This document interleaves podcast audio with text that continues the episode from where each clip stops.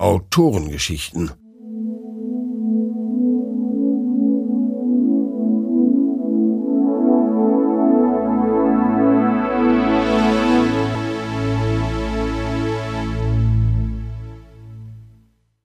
Aus der Reihe Autorengeschichten hören Sie nun Die letzte Kugel aus dem Buch Bittere Träume von Alva Foristo.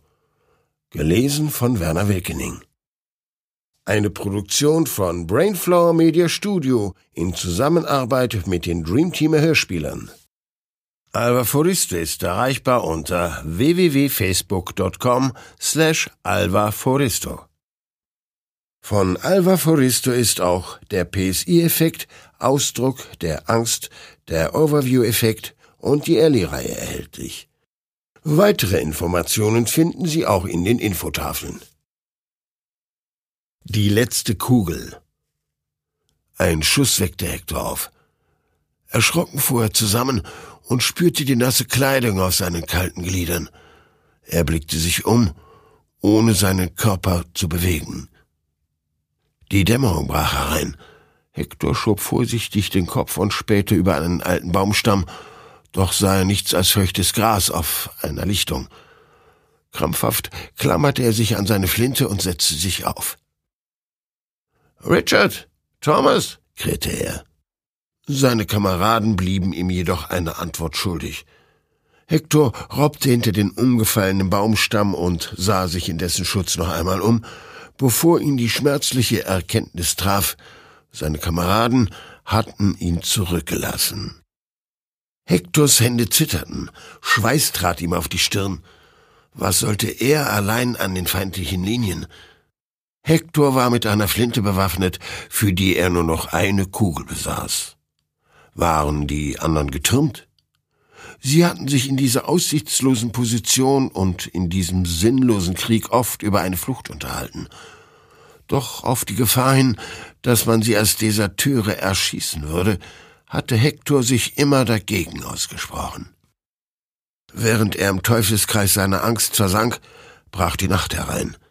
Mit ihr kamen die geheimnisvollen Geräusche des Waldes. Knistern, knacken, rascheln um ihn herum. Hector lauschte. Würde er einen der Laute fehlinterpretieren, wäre das sein Tod. Zwei Stunden verharrte er in seinem Martyrium. Konturen, die er zuvor auf der Lichtung geglaubt hatte auszumachen, verschwammen vor seinen Augen zu einem grauen Klumpen. Er rieb sich die Augen und versuchte zu erkennen, ob sich in der Finsternis etwas auf ihn zubewegte, während der Wind durch die Blätter in den Bäumen fuhr und ein Rauschen verursachte. Starr vor Ungewissheit legte Hector die Flinte an und zielte in die Dunkelheit. Er war sich sicher, dass sich ihm jemand näherte. Aber Hector hörte nichts, außer dem Atem des Waldes, so sehr er sich auch bemühte. Sollte er die letzte Kugel nutzen, um sich selbst aus seinem Leiden zu befreien? Wie sehr hoffte er auf ein Dasein frei von Elend nach dem Tod. Hektor stockte der Atem. Vor ihm glitt eine gewaltige Gestalt auf einem Pferd aus der Finsternis. Erneut rieb Hektor sich die Augen. Dann legte er zum zweiten Mal die Flinte an und nahm sein Gegenüber ins Visier. Sein Finger zitterte am Abzug. Doch Hektor war unfähig, eine Entscheidung zu treffen. Sollte er tatsächlich seinen letzten Schuss an diese Kreatur vergeuden? Hector blinzelte, um klarer zu sehen, was vor ihm war. Das mächtige Schlachtross bestand aus einer transparenten Hülle, die von wild umherwirbelnden Rauch ausgefüllt war. Die Augen des Tieres funkelten trotz der Dunkelheit kalt wie Schnee, der in der Sonne reflektiert. Im Sattel thronte ein Körper, der auf den ersten Blick menschlicher Natur schien. Doch seine Konturen verschwammen in den züngelnden Flammen jener Seelen, die dieser Leib in sich barg. Zwei leblose Augen sahen daraus auf Hektor hinab. Starr blickte dieser zurück. Hektor begriff nicht, wieso er diese unzähligen brennenden Seelen erkennen konnte. Er schien ihre Schreie zu hören, die Geister litten Höllenqualen eingesperrt in ein Kraftfeld humanoider Gestalt. Wer bist du? wimmerte Hektor. Ich bin es. Erkennst du mich nicht? Ich habe so viele Namen, so viele Gesichter, und doch bin ich immer derselbe. Hektor hob mit zitternden Händen die Flinte an. Die Kreatur neigte ihr Haupt. Du kannst mich nicht töten. Sieh in dich. Du weißt es genau. Vielleicht bist du eine Kriegslist. Woher willst du wissen, dass ich dich nicht töten kann? fragte Hektor, des Kampfes längst müde geworden. Ich bin allwissend. Ich bin das Glied, an dem aus Zukunft Vergangenheit wird. Hektor spannte die Flinte. Triff die richtige Entscheidung, ermahnte ihn sein Gegenüber. Du bist gekommen, mich zu holen, du Ausgeburt der Hölle, aber das werde ich verhindern. Wo sind meine Kameraden? drohte Hektor. Das Gewehr zitterte mit seinen Händen. Sie sind desertiert, haben dich im Stich gelassen, wurden bestraft, erklärten die flammenden Seelen ihm im Chor. Wie meinst du das?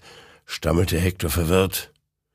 Sie sind bei mir, wisperte der Reiter. Wenn sie bei dir sind, wieso holst du mich? Ich habe niemand verraten, wehrte sich Hektor. Da, zischte die Gestalt. Mit einem Finger aus Rauch deutete sie ruckartig auf den Lauf von Hektors Waffe. Was? wunderte sich dieser. Getötet hast du deinesgleichen. Unzählige Male, warf die Kreatur ihm vor. Aber äh, ich habe für mein Volk gekämpft, rechtfertigte sich Hektor. Du hast gemordet. Hektor traten Tränen in die Augen. Und ich werde weiter morden. Blitzartig presste er den Lauf der Flinte unter sein Kinn und zog den Abzug. Doch kein Schuss löste sich. Wieso ist sie leer? schluchzte Hektor. Der Beseelte deutete hinter ihn. Hektor drehte sich um und erblickte am Boden seinen eigenen Körper. Ein Schuss hatte den Hinterkopf zerbersten lassen. Das Innere des Schädels hatte sich über den Waldboden verteilt. Blut tränkte die Blätter. Hektor sah ehrfürchtig in die toten Augen der Kreatur. Warum bin ich tot? Deine Kameraden waren Mörder. Jetzt komm mit mir. Der Krieg ist zu Ende. Wer hat gewonnen?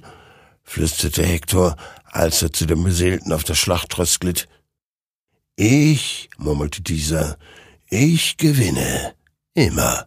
Jeden Krieg.